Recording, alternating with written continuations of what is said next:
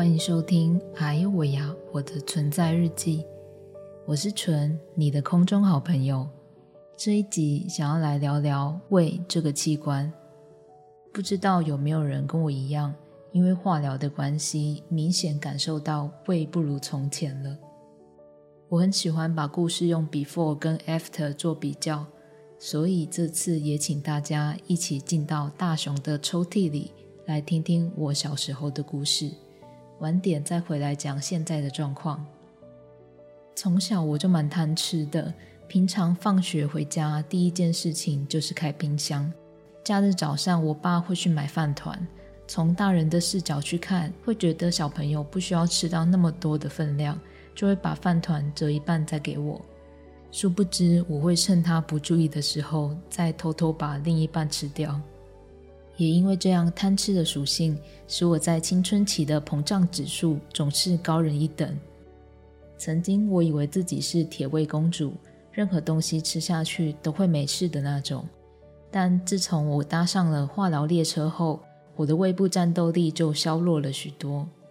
如果照着过去放荡的吃法，三不五时就会有胀气、胃酸、胃痛来敲门。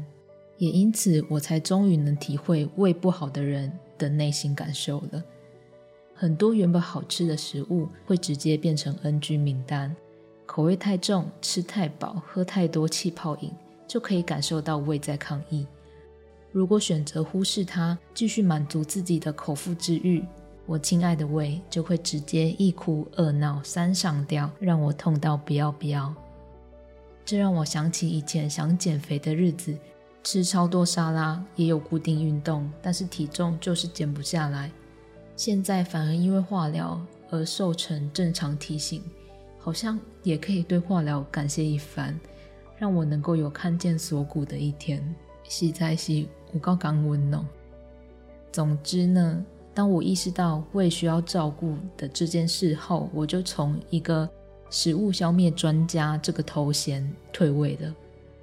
目前就是一个养生实习生，要把以前的习惯呢砍掉重练，开始学习节制的饮食，并且以清淡为主，不要让自己吃的太饱，然后尽量减轻自己身体上的负担，也多花心思去观察身体的变化。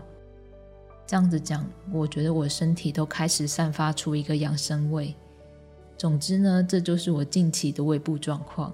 希望养生加理念的实践能够让我的胃乖一点。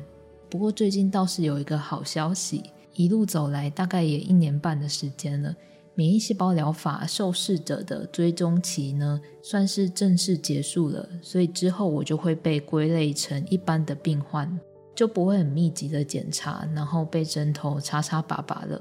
所以没想到一次就又要哈利路亚一次。虽然我没有很常更新节目，但很感谢在这段期间所有听众的陪伴。无论是身体上、心境上，或是跟耶稣有关的故事，都希望未来有更多的体悟能与各位分享喽。疫情时期，大家都要好好照顾身体，祝福你有美好的一天。